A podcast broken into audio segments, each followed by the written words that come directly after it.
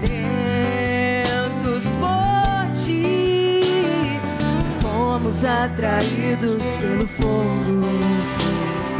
Temos sede de ti, a chama que vem do teu coração é o que desejamos aqui.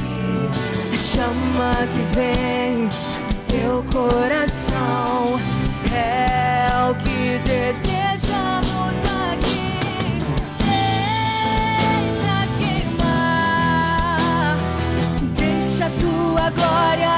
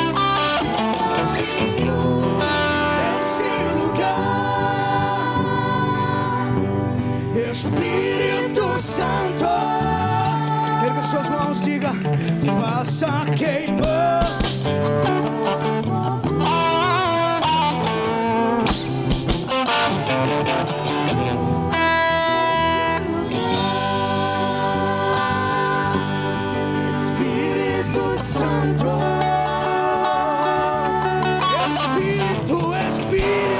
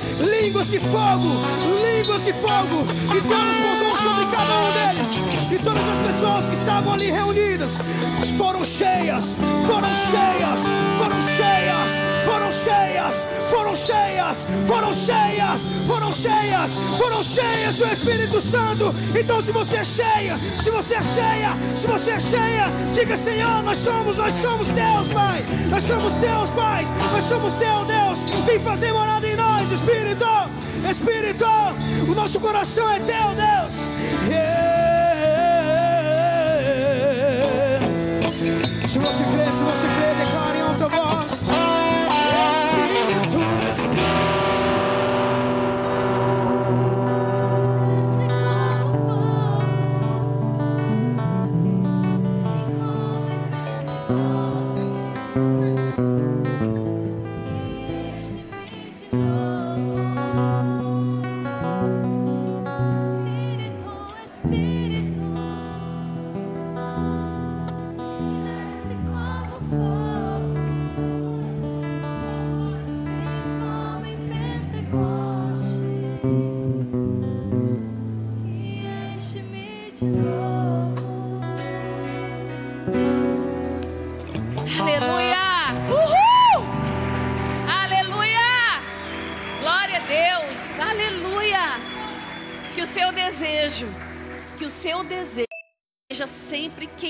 presença do Senhor, amém?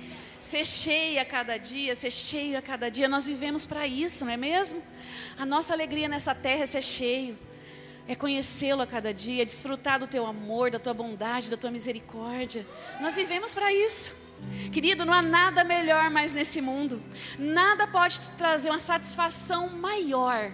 Não procure nada dessa terra.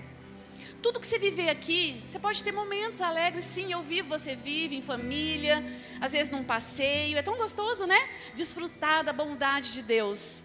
Mas nada, diga assim, nada, nada substitui a presença do Senhor. Aleluia! Aleluia. Glória a Deus! Aleluia! Aleluia! Se for para Ele, pode ser mais forte, amém? Uhul! Aleluia! Glória a Deus, pode se assentar. Aleluia. Glória a Deus. O ministério de Jesus foi um sucesso. Porque Jesus não pensou em si mesmo. Ele se doou o tempo inteiro. Ele se entregou o tempo inteiro. O tempo inteiro ele obedeceu ao Pai. A todas as direções do Pai mesmo às vezes, ele tendo que, às vezes, abdicar a vontade dele, carnal, porque ele foi carnal como eu e você. Então ele tinha os sentimentos, as emoções dele, mas em todo momento, Jesus obedeceu, Jesus serviu, Jesus amou, Jesus não pensou nele, Jesus se doou o tempo inteiro. E nós somos chamados todos os dias a cada manhã, a cada novo dia, a cada tarde, a cada noite, a cada madrugada, a ser como Ele, a praticar a palavra, a obedecer às direções de Deus. Por isso o nome de cristão. Por isso eu e você temos o nome de cristão, aquele que é parecido com Cristo. E nessa noite, o Senhor te chama a obedecer, a praticar a palavra. Quando você levanta as mãos, você está sendo parecido com Ele quando você está adorando a Deus, quando você está bendizendo o nome dEle, quando você está louvando, adorando de todo o coração, você está sendo parecido com Ele. E nessa noite eu quero te convidar, se você propôs no seu coração, desde a sua casa ou aqui nessa noite, a ofertar, a dizimar, a poder também servir como Ele serviu. Ele não pensou em si mesmo. Quando você oferta, quando você contribui, você não está pensando em si mesmo. Amém? Você está pensando nas vidas que vão ser salvas pela internet, por um panfleto, pela televisão, ou pelo rádio, ou pela internet, ou pelo WhatsApp.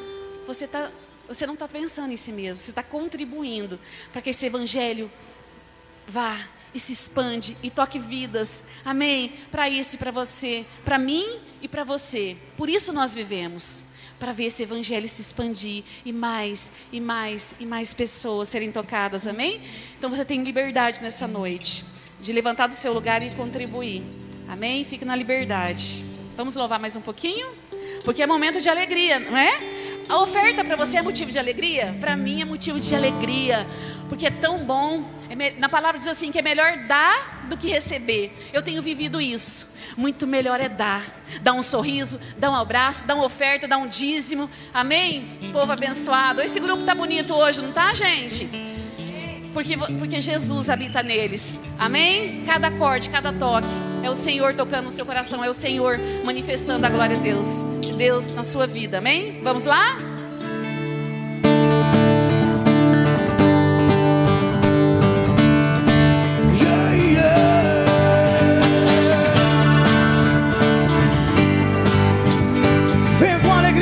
alegría.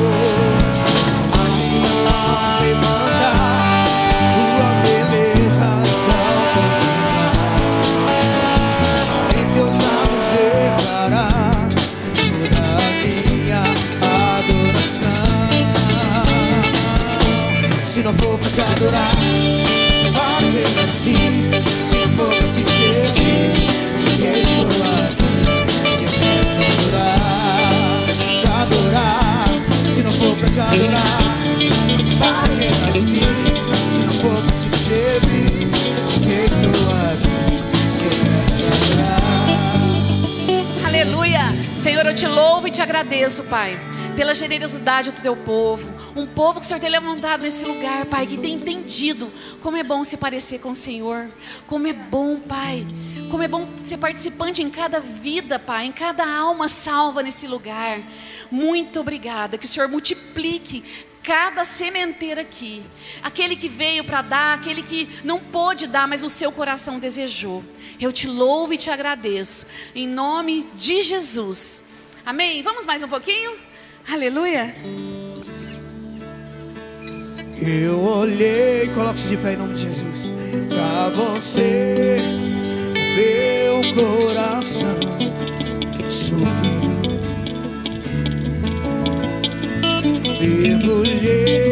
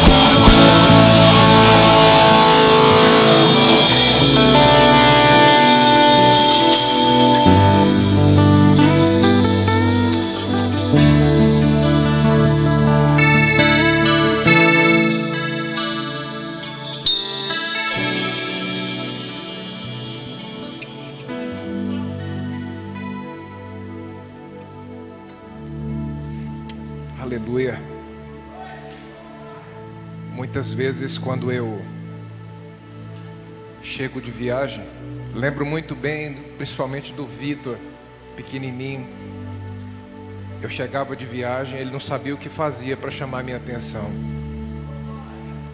Ele subia no sofá, ele pulava do sofá, ele gritava. E muitas vezes Deus, através daquela ação dele, Deus falou muito forte comigo. Ele faz isso, filho, porque na presença do Pai dele, ele tem liberdade. Você está na presença do seu Deus. E não é porque você está aqui, é porque Ele deu uma promessa para você que estaria contigo todos os dias até a consumação dos séculos. Agora imagina alguém que reconhece a presença de Deus, se une, se reúne com outros que também reconhecem da mesma forma. O fogo de Deus é derramado a glória de Deus se manifesta. Amém? Então desfrute a presença do teu Deus, do teu Pai. Levanta suas mãos. Isso, se delicie na presença dEle. Desfrute a presença de Deus. Desfrute a presença de Deus. Na presença do teu Pai você tem liberdade, você é livre. Você é livre. Quantas vezes há pessoas que tiveram o desejo de dar um grito de graças a Deus, de glória a Deus, e a si mesmos se reprimiram por medo, por receio do que as pessoas iriam pensar, e você deixou de expressar algo que queimava dentro de você, ao seu Deus, ao seu Senhor. Quantas vezes Ele pediu de você uma atitude, e você, por causa da reputação, você não fez por medo do que as pessoas iriam dizer. Mas na presença dele você é livre. Você é livre. Você é livre para expressar o seu amor por ele. Você é livre. Você é livre. Você é livre. Você é livre. Você é livre de qualquer palavra de ofensa nesse lugar nesse lugar onde você reconhece a liberdade que em Cristo Jesus você recebeu. Você é livre de qualquer ação contra a sua vida. Nesse lugar nada pode tocar você. Só o seu Deus toca na sua vida nesse lugar. Só Ele tem a autoridade de tocar em você, porque você é todo dele. Você se entregou totalmente a Ele, você é propriedade exclusiva do Deus vivo. Então só Ele pode tocar em você. Apenas o que Ele diz pode prevalecer na sua vida. Então se delicie, desfrute, saboreie a presença dEle, desfrute a presença dEle, a começar por agora, aqui juntos, unidos todos em uma só voz de adoração, em um só coração de adoração.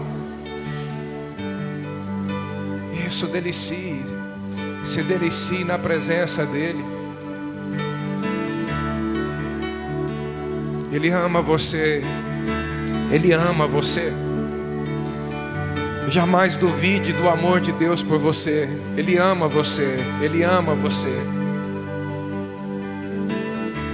Obrigado, obrigado, meu Senhor. Obrigado por cada pessoa que aqui está. Obrigado por cada ouvido atento a tudo que será ministrado pelo Senhor ao nosso coração nessa hora. Obrigado por cada coração como uma esponja seca para absorver cada detalhe da parte do Senhor. Muito obrigado, meu Senhor. Obrigado, obrigado.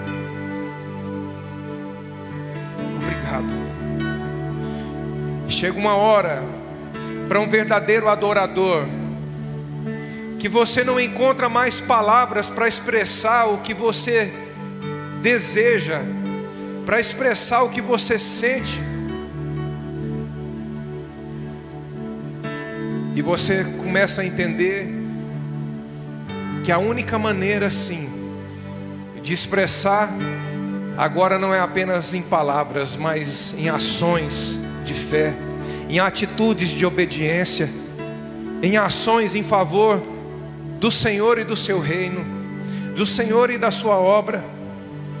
Chega uma hora que palavras para nós não é mais suficiente, nós precisamos expressar isso em obras, porque nós não fazemos esperando ser salvo, nós fazemos porque somos, nós fazemos porque no nome o nosso nome está escrito no livro da vida. Nós fazemos porque já somos, nós fazemos porque já temos. E o nosso amor, o melhor do amor, o melhor, a melhor expressão, a expressão máxima, mais forte, mais volumosa da nossa gratidão, nós não conseguimos expressar em palavras, e começamos a expressar em ações. Ações que honram a Deus, ações que glorificam a Deus, ações que elevam a Ele. No lugar mais alto, mais alto, mais alto, mais alto, mais alto. Obrigado, meu Senhor, obrigado pelo seu amor, obrigado. Obrigado pelo seu amor que passa em cada fileira nessa hora, curando, restaurando trazendo cura, meu Senhor, a alma de pessoas aqui. Obrigado. Obrigado pelo teu bálsamo. Obrigado, Senhor, obrigado. Obrigado, obrigado. Obrigado. Obrigado, Jesus. Nós agradecemos a Ti. Nós agradecemos a Ti. Nós agradecemos a Ti, Senhor. Nós agradecemos a Ti, Senhor. Jamais permita dos seus lábios a murmuração, jamais permita na sua mente o questionamento.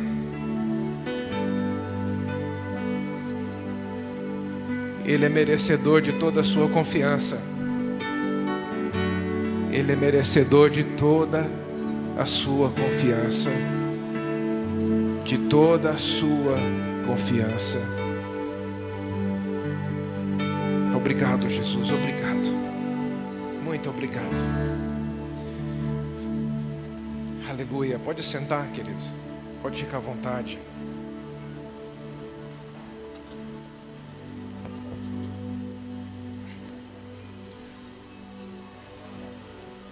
O amor de Deus é impactante.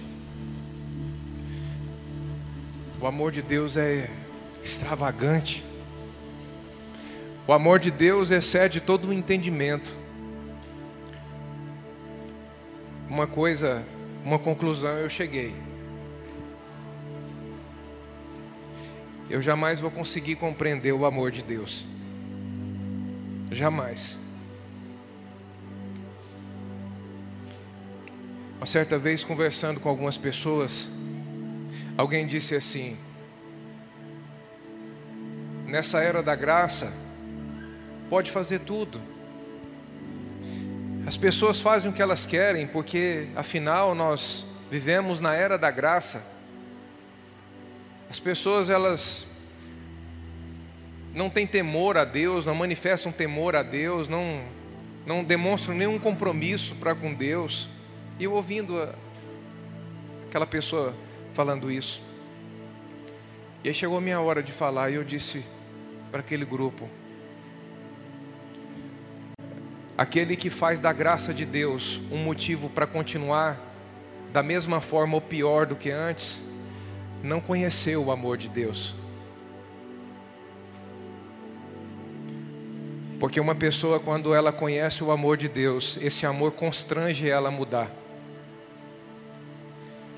A gente vem de uma realidade, ou pelo menos a maioria de nós aqui vem de uma realidade onde mudança para nós era debaixo de pancada. Muita coisa você mudou, eu mudei no passado, numa vida sem Deus, debaixo de pancada, de situações que nos oprimia e exigia de nós uma mudança. Mas agora com Deus, é o amor dele que constrange a cada um de nós a ser diferente, a extrair de nós mesmos a melhor versão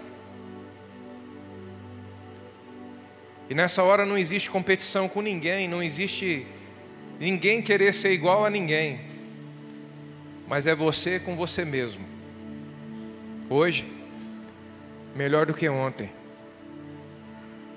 amanhã, melhor do que hoje. Esse amor de Deus, quanto mais ele é conhecido, mais ele constrange você a mudança.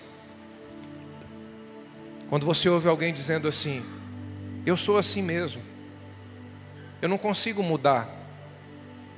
Eu já tentei mudar, eu não consigo. Ela ainda não conheceu o amor de Deus.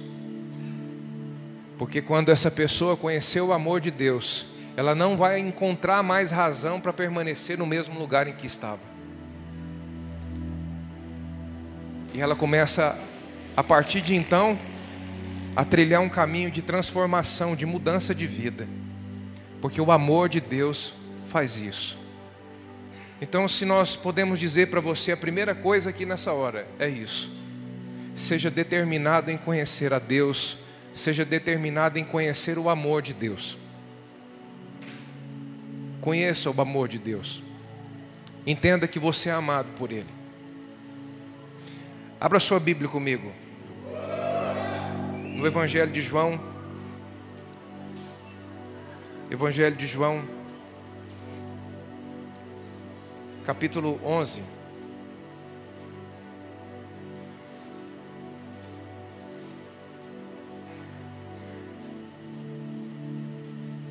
João capítulo 11. Deus tem para você promessas absurdas. Eu disse que o Senhor tem para você promessas absurdas da parte de Deus para você, existe promessas absurdas. Absurdas. Evangelho de João, capítulo 11, versículo 5.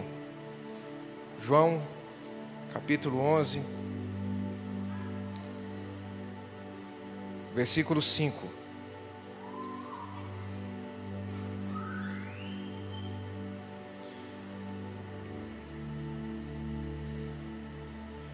Jesus amava Marta, a irmã dela e Lázaro. Jesus o quê? Jesus amava. E agora você pode dizer, e ele continua amando. E você faz parte desse amor. O interessante é que se você meditar sobre cada um deles, você vai ver uma característica diferente. Você vai ver uma característica em Marta, você vai ver uma característica diferente em Maria, você vai ver uma outra característica em Lázaro. Jesus amava. Queridos, Jesus amava. Independente de quem era a pessoa, independente, entendo o que nós vamos dizer, da cor e qualidade da pessoa, segundo a condição do homem, segundo o padrão humano, Jesus amava. Jesus, aonde ele passou, ele sempre manifestou amor, sempre. Amor pelo certo, amor pelo errado, amor pelo morto. Jesus amou até o morto, até aquele que estava morto. E agora, agora nós vamos, daqui a pouco nós vamos ver aqui sobre a morte de Lázaro. O seu Senhor, Ele ama até aqueles que estão mortos. Não é aquele ente querido seu que partiu, mas são pessoas vivas. Entenda a revelação. São pessoas que ainda estão vivas, mas que a realidade delas é de morte. Jesus amou essas pessoas. Os judeus sempre eles viram Jesus como um, um perseguidor. Os judeus sempre viram Jesus como um inimigo.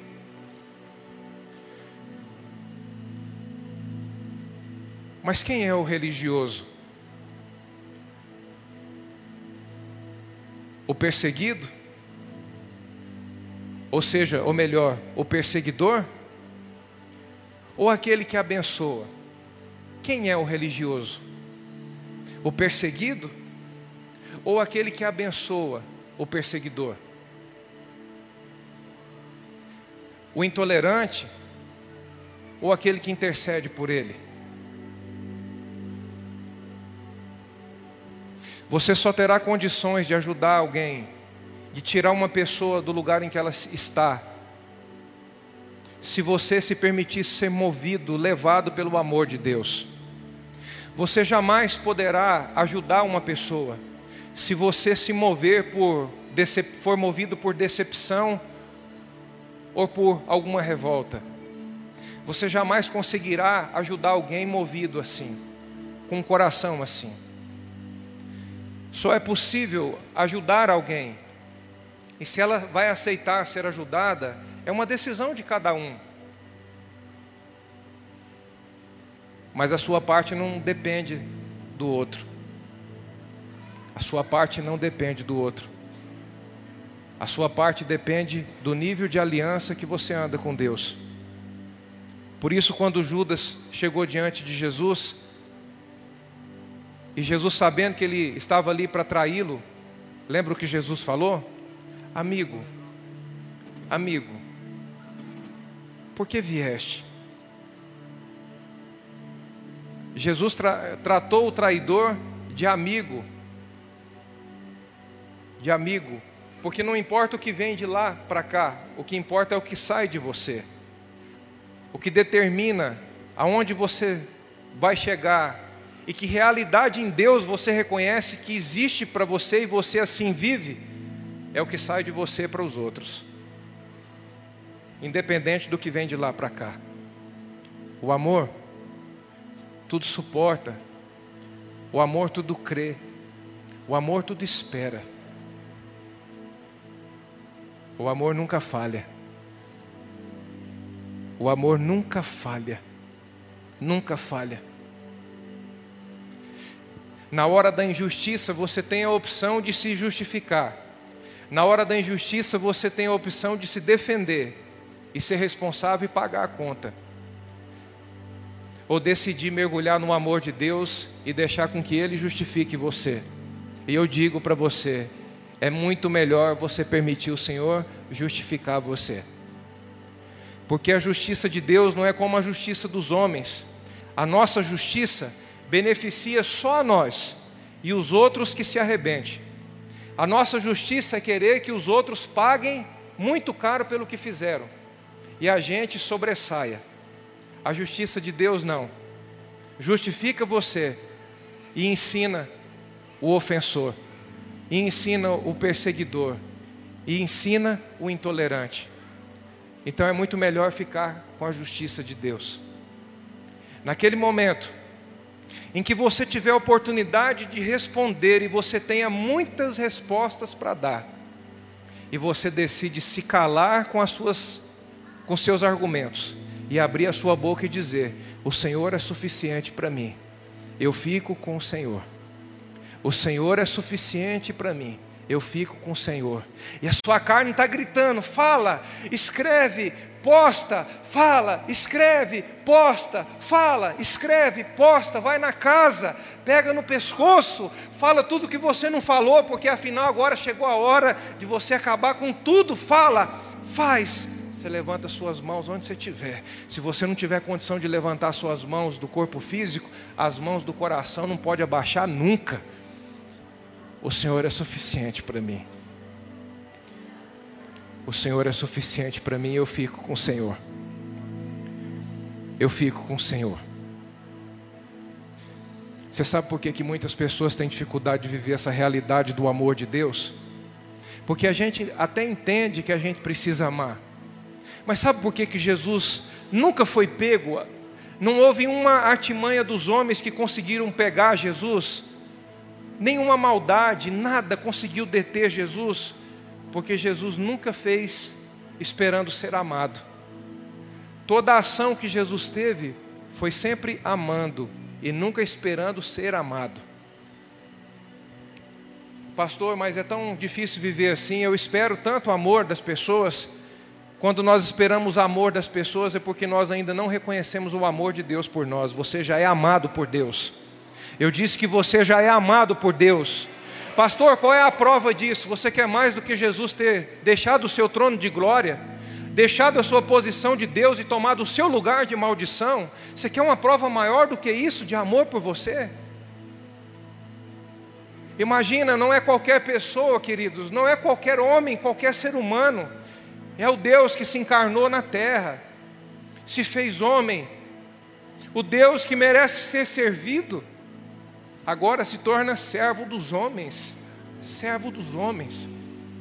E até nisso Jesus nos ensina. Quando ele estava perto de ser crucificado, Jesus tira a vestimenta de cima, ou seja, fica sem camisa, pega uma toalha, uma bacia, se ajoelha e começa a lavar os pés dos discípulos. Imagina Deus, o Deus que é digno de ser servido, servindo os homens. Até nisso Jesus nos ensina muito, e muito mesmo, que servir é um ato de nobreza. Servir é coisa de gente nobre, porque ali era o rei dos reis servindo a humanidade, sim ou não? Então servir é coisa de gente nobre. Aleluia. Você pode dar graças a Deus por isso? Servir é atitude de nobreza. Essa é a dificuldade. A gente até sabe do amor de Deus por nós, mas a gente faz esperando ser amado. Mas quando você entende que Deus já ama você, você deixa de ser um mendigo sentimental, um mendigo emocional. Porque você é amado por Deus 24 horas por dia e ainda tem hora extra de amor de Deus por você. Então experimenta fazer isso na hora que você tem tudo para dar resposta. Que, queridos, hoje a gente vive num tempo em que as pessoas são muito rápidas no raciocínio. Muitas vezes eu fico pensando como as pessoas são ligeiras no pensamento. Alguém fala alguma coisa antes de terminar a frase, ela já tem a resposta. Rápido, pensamento rápido. Nós, tudo que a gente vive hoje nos treina para ser assim mas isso é muito perigoso, porque muitas vezes você perde a grande oportunidade do próprio Deus justificar você. Porque nós somos muito bons em resposta. Nós temos nos tornado um povo muito bom em resposta, mas que cada vez menos vê a justificação de Deus se manifestando, que cada vez menos vê a manifestação de Deus acontecendo.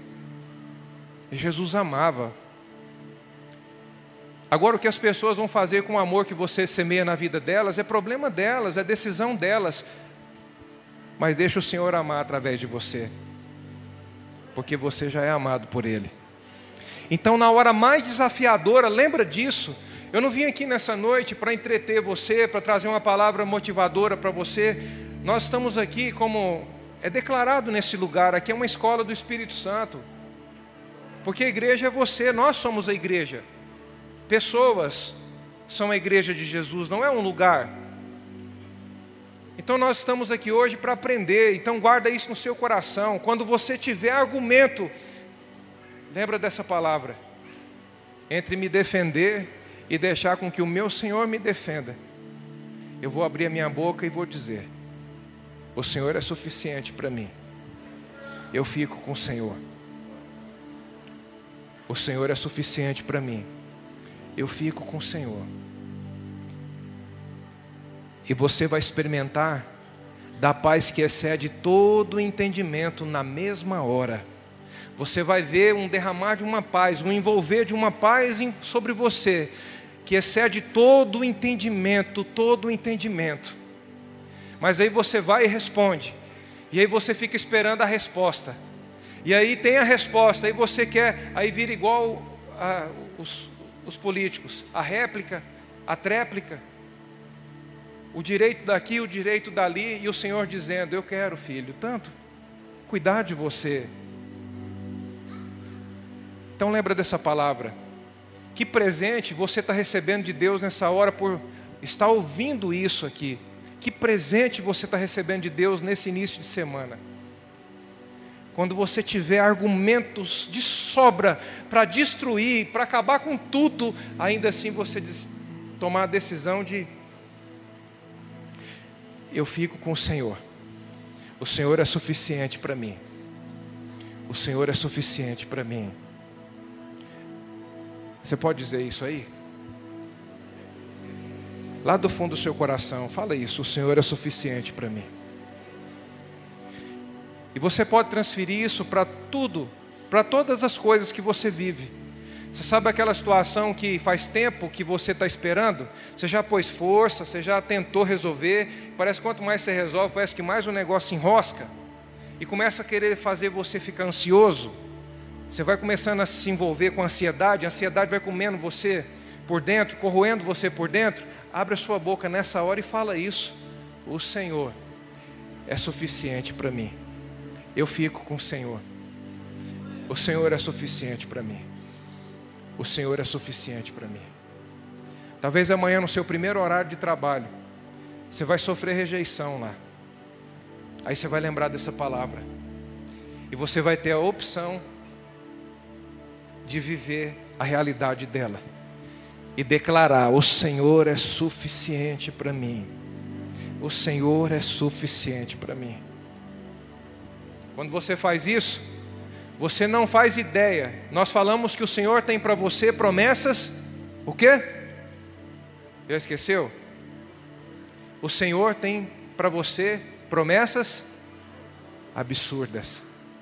É nesse lugar que você dá liberdade para Deus pegar você aonde está e levar você para a realidade que Ele tem. É nesse lugar. Você vai ver que aqueles que faz o que nós falamos, eles sempre vão estar no mesmo lugar, sempre. Sempre destilando as suas feridas, porque não, não decidiram ser curados. Sempre destilando as suas intolerâncias, porque não decidiram ser libertos. Mas você precisa viver uma realidade diferente.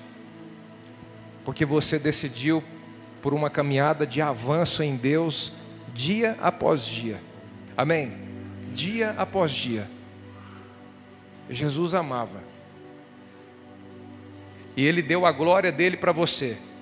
A glória que tu me deste, intercedendo por você no Getsemane. Imagina, Jesus suando gotas de sangue, tamanha a pressão e a opressão que Jesus estava vivendo.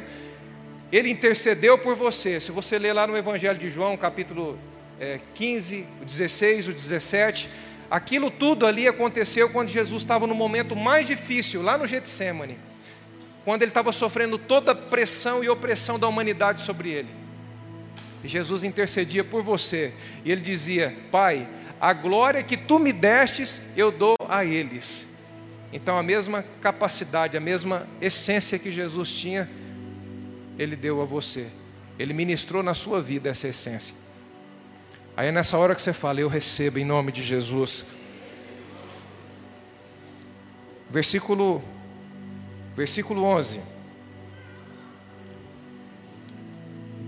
Versículo 11.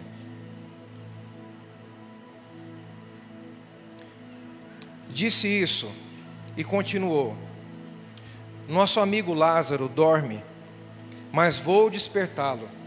Jesus não estava falando de um sono, Jesus estava falando que Lázaro estava morto e que ele ia ressuscitar a Lázaro.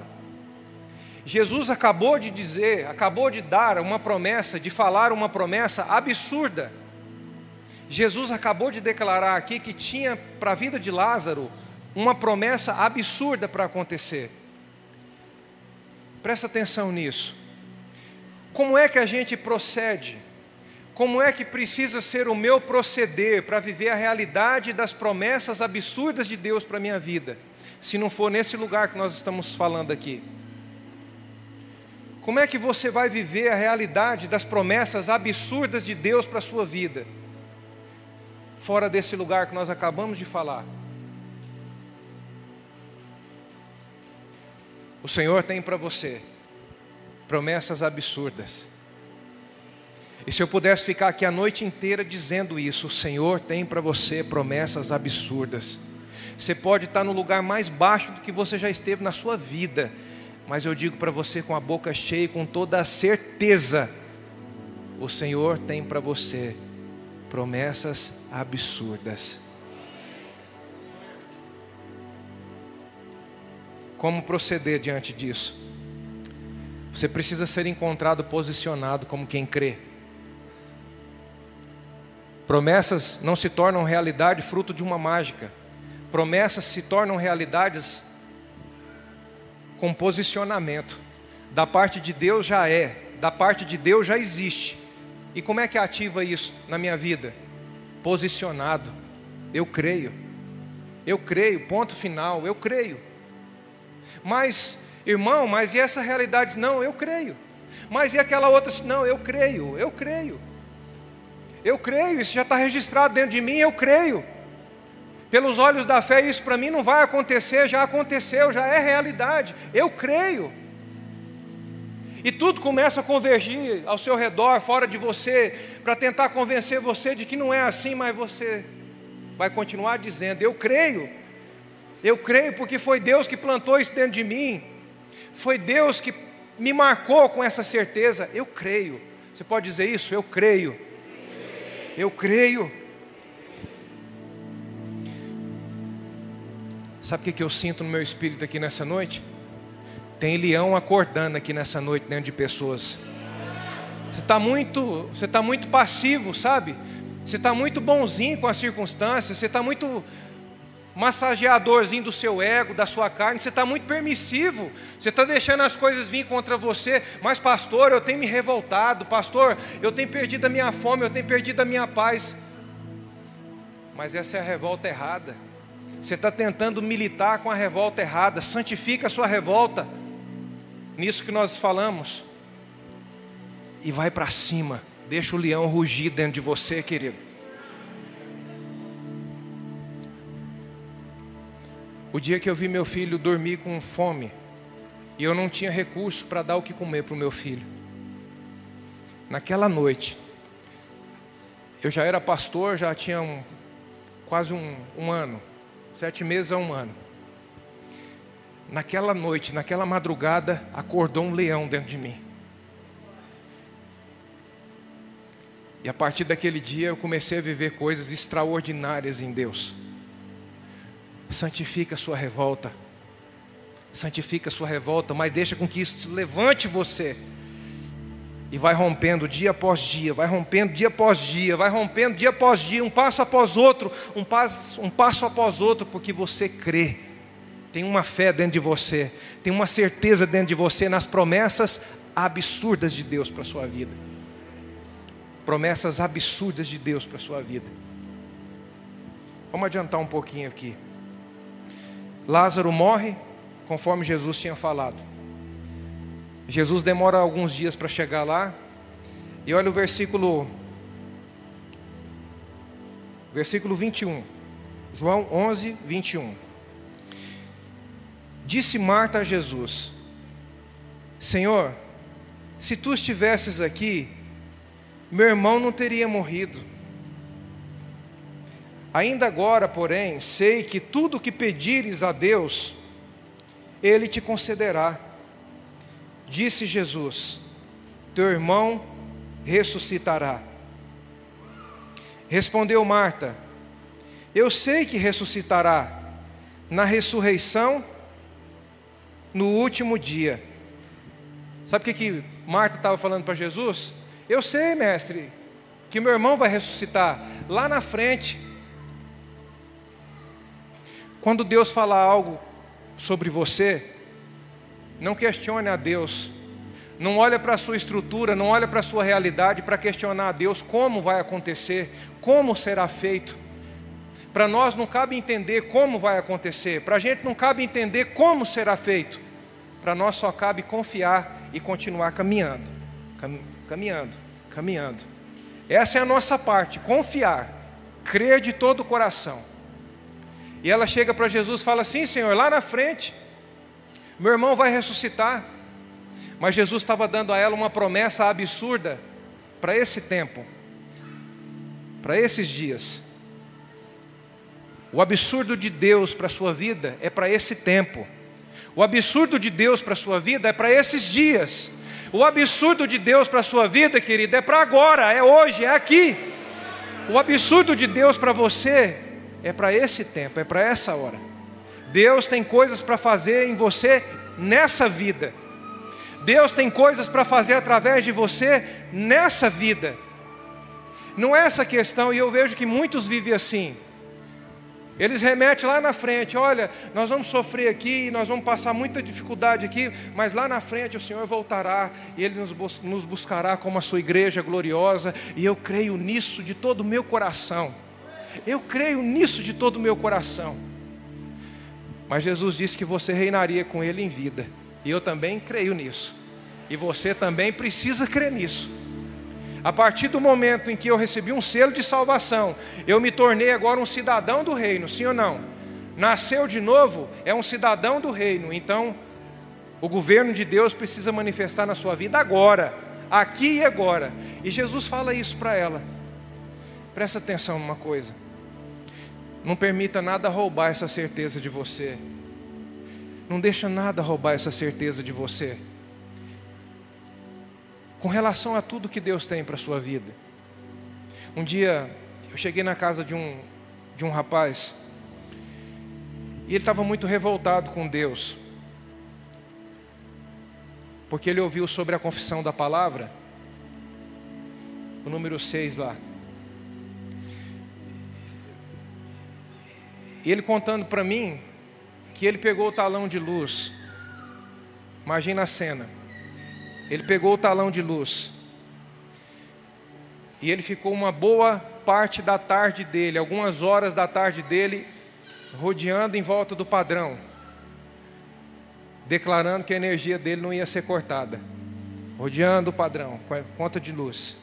Aí ele ficava tonto, ele voltava para cá, fazia, e confessando, e confessando que a luz dele não ia ser cortada, que a luz dele não ia ser cortada. Ele disse que umas quatro horas da tarde, o pessoal da energia chegou. E ele falou para mim assim, pastor, eu estou com trauma daquele barulho da escada, aquele tec-tec da escada. Eu tenho trauma quando eu escuto aquilo, dá um negócio em mim. E eles cortaram a minha energia e eu fui para o meu quarto. E eu entrei dentro do meu quarto e eu briguei com Deus. E eu falei muita coisa para Deus. Eu estou revoltado, pastor. Porque eu fiz do jeito que foi ensinado. E eu ouvindo aquele irmão esperando ele desabafar, porque às vezes a gente precisa esperar as pessoas desabafar. Presta atenção numa coisa, você, marido e esposa. Palavra de Deus para os casais aqui. Nem sempre o que a sua esposa ou seu marido está falando é para você. Mas abaixo de Deus você é o porto seguro dele ou dela. E é só com você que ela tem a confiança de desabafar, que ele tem a confiança de vomitar o que está fazendo mal para ele. Então nem sempre é para você, nem sempre. E às vezes a gente precisa ouvir as pessoas. Eu deixei ele falar e ele falou, falou, falou. A gente acha que é só mulher que precisa desabafar, mas eu já andei encontrando uns homens aí que precisam também. E ele falou, falou, falou. Quando chegou no final, o Senhor tinha me dado uma resposta e eu disse para ele, irmão, o que você fez não é fé, apenas entusiasmo. Ele ficou muito bravo comigo, muito bravo, quis me pegou pelo braço e muito bravo. Como que você fala que eu não tenho fé? Como que você fala que eu fui que eu me movi por entusiasmo? Como que você fala isso para mim? E naquela resto de tarde, eu pude conversar com aquele irmão sobre a certeza da fé. E eu disse para ele, irmão, quando você carrega uma certeza, eles poderiam ter ido lá e feito a mesma coisa, cortado sua energia, mas não é, o que, não é a realidade de fora, não é a realidade de fora quem diz para você o que você tem, o que você é em Deus. Eles podiam cortar, você podia entrar dentro da sua casa escura, mas você poderia levantar as suas mãos e dizer: Senhor, eu creio, eu creio numa vida completa do Senhor para a minha vida, eu creio que o Senhor abre porta onde não existe porta, porque já fazia um bom tempo que ele não conseguia trabalho nenhum, trabalho nenhum, um cara inteligentíssimo, um profissional de mão cheia, não conseguia trabalho. E eu disse para ele: nessa hora você perdeu a oportunidade de exercer a sua fé. E o próximo minuto ser uma realidade diferente para você. Aí sim a realidade de Deus para você. Jamais permita com que a sua certeza seja roubada pela realidade de fora. Jamais permita. Quando Marta diz para Jesus: Sim, Senhor, eu sei que no último dia o Senhor vai ressuscitar o meu irmão, é porque a realidade dela era tão dura que ela não conseguia nem discernir o que Jesus estava falando. Mas nessa noite aqui você está discernindo perfeitamente o que o Senhor está falando ao seu coração. Você vai sair daqui hoje com a chama da sua fé acesa para nunca mais apagar. A certeza de Deus dentro de você. A certeza de Deus dentro de você. Olha o versículo 25. Olha o que Jesus fala para ela. Disse Jesus: Eu sou a ressurreição e a vida. Quem crê em mim, ainda que esteja morto, viverá. E todo aquele que vive e crê em mim, nunca morrerá. Crês nisso? Sabe o que eu vejo aqui? Jesus veio para nos atravessar da ponte na ponte da realidade para a certeza da fé. Jesus veio para isso, para atravessar nós de um lugar para o outro. Antes a gente vivia movido pela realidade, agora em Cristo nós nos movemos pela certeza da fé. Pela certeza da fé. Pela certeza da fé. Pela certeza da fé. Pastor, com relação ao meu filho, pela certeza da fé. E com relação ao meu casamento, caminhe pela certeza da fé. E com relação às minhas finanças, a tudo de Deus para a minha vida, caminhando pela certeza da fé. Pela certeza da fé. A fé, já brincou com imã? Já brincou com imã? O imã ele tem duas partes. Tem uma parte do imã que ele repele as coisas. Você pode chegar perto do metal mais pesado e ter o melhor imã. Você chega perto do metal, o imã vai repelir aquele metal, sim ou não? Mas existe um lado do imã que se você vai aproximando, aquele imã tem um magnetismo, sim ou não? E ele vai absorvendo, ele vai atraindo para ele aquilo. Viver pela realidade do mundo em que nós estamos é o imã ao contrário. Quanto mais você quer e você tenta aproximar, mais longe as coisas vai ficando. Você vai tentando aproximar, mais longe fica, mais longe fica, mais longe fica. Agora, quando você decide caminhar pela certeza da fé, você posicionado em Deus, você se torna algo que começa a atrair as coisas para você. A certeza da fé é como um magnetismo. Vêm para você. Olha o que Deuteronômio diz: se você atentamente obedecerdes à voz do Senhor teu Deus, se você obedecer, ele diz que todas as bênçãos, tudo que Deus tem para você, vai correr atrás de você. Você já viu um ditado? Eu sei que você nunca falou isso, mas tem pessoas que falam: eu preciso é, agir algumas coisas, eu preciso correr atrás de algumas coisas. Você vê alguém com pressa? Aí ele fala para você assim: ó, oh, eu preciso ir embora porque eu tenho que correr atrás de umas coisas hoje. Nesse lugar não é você que corre atrás das coisas. Quando você chegar lá, já vai estar pronto te esperando. Eu disse que quando você chegar lá, vai estar pronto te esperando. Vai estar pronto esperando você. Porque agora a certeza da fé é o imã do, do jeito certo. É um magnetismo que atrai. Mas atrai o que é bom, o que é de Deus para a sua vida. Tem pessoas aqui que isso precisa ser quebrado na sua vida hoje, porque você tem um magnetismo ao contrário, você atrai só o que não presta. Só se relacionou com quem não presta. E eu falo de amizades, eu falo de relacionamento mesmo, homem e mulher. Essa noite isso precisa ser quebrado na sua vida. E sair daqui posicionado, atraindo o que é de Deus para a sua vida. Atraindo o que é de Deus. Amém? Atraindo o que é de Deus. Atraindo o que é de Deus.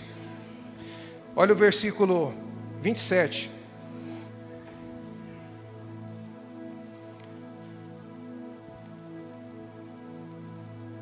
Disse ela: Sim, Senhor, creio que tu és o Cristo, ou seja, que tu és o Messias, o enviado, o Filho de Deus, que havia de vir ao mundo.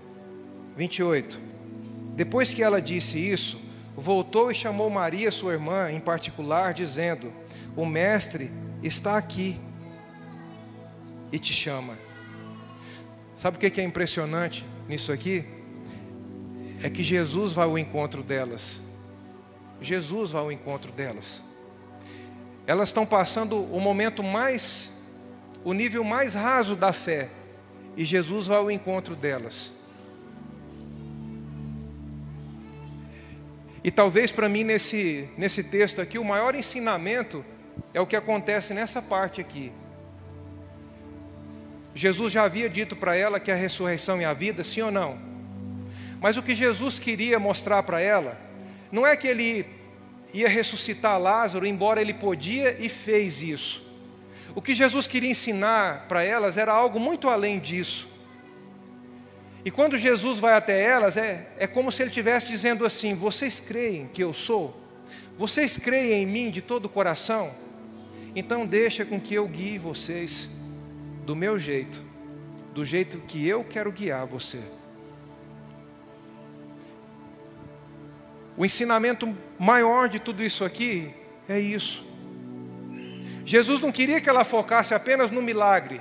Jesus que, queria que elas focassem nele e entendessem o chamado deles, dele para elas andarem com ele. Deixa o Senhor guiar você. Deixa o Senhor guiar você e você andará com o Senhor dos milagres. E você andará com o Senhor dos milagres. Mas deixa Ele guiar você. Quer ver o que acontece aqui? Vamos adiantar um pouquinho. Olha que coisa interessante.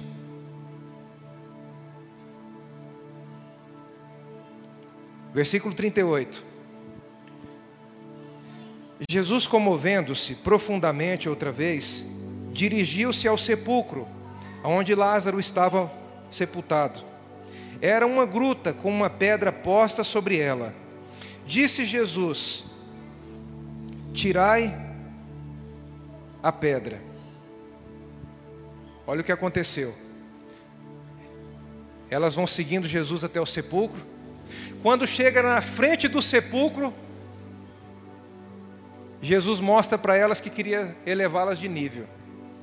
Antes, Jesus queria saber se elas criam ou não nele, sim ou não. Se elas tinham uma fé exercitada neles de forma verdadeira. Agora Jesus chega aqui e diz para eles: tira a pedra. Na sua caminhada com Deus, presta atenção nisso aqui. na sua caminhada com Deus, sua fé vai ser provada. Você será provado. E por que que você será provado? A prova da fé é para mostrar você para você mesmo. Esse é o objetivo das provas. É mostrar você para você mesmo. E na caminhada com Deus, você será provado. Mas não para ser reprovado. Aqui, quando Jesus fala, tirai a pedra, Jesus não estava mais se importando, crê ou não crê. Aqui agora com Jesus é, você me obedece ou não me obedece? Agora Jesus já estava levando elas para o campo da ação. Porque eu ficar falando da minha vida inteira, eu creio em Deus, eu creio em Deus, eu creio em Deus, mas a minha ação me reprova, isso nunca vai me levar para um lugar diferente em Deus. Eu creio em Deus, eu confio em Deus. Não, olha, eu tenho muita fé em Deus, eu tenho muita fé em Deus, mas na hora da ação, de manifestar a ação, não existe ação de fé. Não existe ação de quem crê. E quando Jesus chega diante do sepulcro, ele prova a fé delas. Agora para mim importa se vocês obedecem ou não me obedecem. Tira a pedra.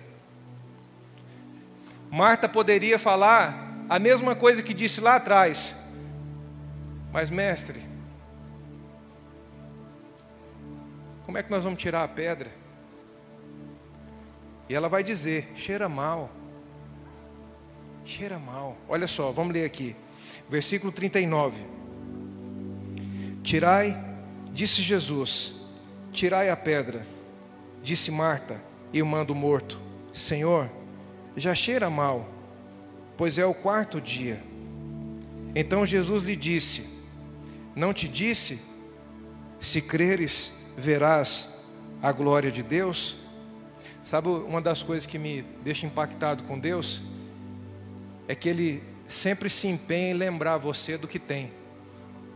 O Senhor sempre se empenha em lembrar você, em trazer a sua memória, a sua lembrança, aquilo que te dá esperança. Mais uma vez mostra Jesus vindo a um encontro. Mais uma vez, eu não disse para vocês, se vocês crerem, vocês verão a glória de Deus. Só que agora eu quero vocês no campo da ação. Eu não quero mais verbalizando, eu não quero mais falando apenas. Eu não quero mais palavras, eu quero campo da ação, eu quero a ação de vocês. Tirem a pedra. Chegou a hora de você sair desse lugar onde você apenas fala para um lugar onde você começa a agir por fé de verdade. De verdade.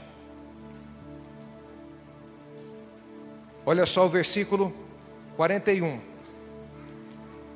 Tiraram então a pedra. E Jesus, levantando os olhos para o céu, disse: Pai, graças te dou porque me ouvistes. Eu sei que sempre me ouves, mas eu disse isso por causa da multidão que me rodeia para que creiam que tu me enviaste. Tendo dito isso, Jesus clamou em alta voz: Lázaro, vem para fora. O morto saiu, tendo as mãos e os pés enfaixados, o rosto envolto em um lenço. Disse Jesus: Desatai-o e deixai-o ir. Essas mulheres só puderam ver a manifestação de uma promessa absurda porque elas começaram a agir por fé. Elas começaram a caminhar por fé. Eu gostaria que você se colocasse de pé. Se coloca de pé.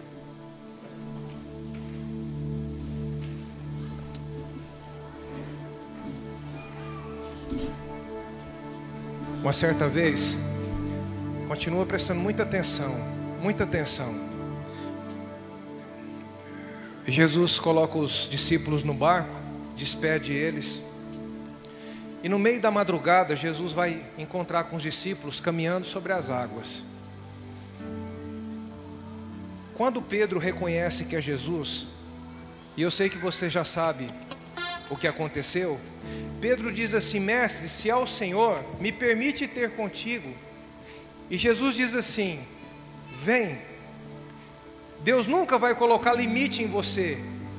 O propósito de Deus na sua vida é remover os limites da sua vida. Não é pôr limite em você. A religião põe limite em você, mas Deus ele remove os limites. Ele remove. Então o, o Senhor disse: "Vem". E Pedro desceu do barco, começou a dar alguns passos sobre a água. E a Bíblia diz que ele observando o vento, ele começou a afundar. E quando Pedro começa a afundar, o que acontece? Jesus chega com a sua mão, estende para Pedro e o tira daquele lugar. Jesus foi o encontro de Pedro.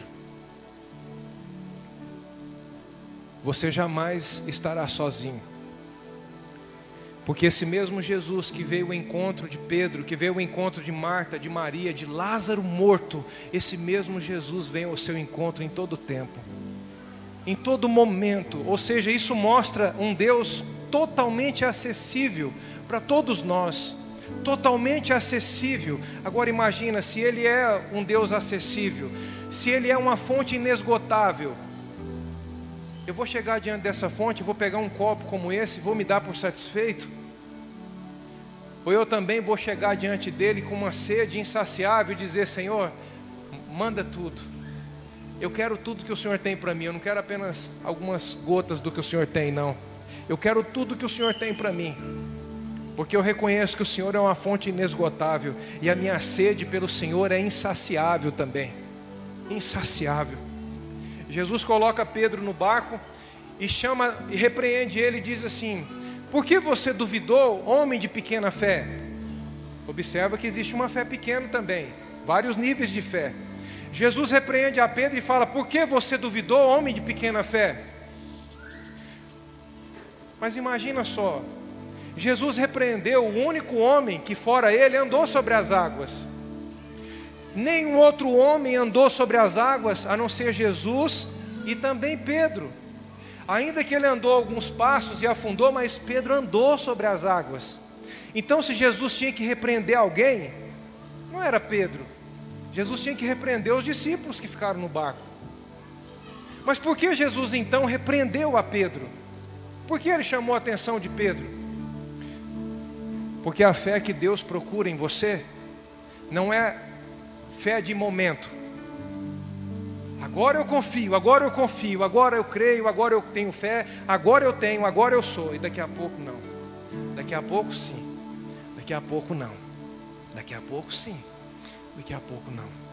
A fé que Deus procura em você não é a fé de momento. A fé que Deus procura nos homens é a fé que persevera em todo o tempo. É a fé que não para. Essa é a fé que Deus procura no seu povo. Essa é a fé que Ele procura. Então levante as suas mãos.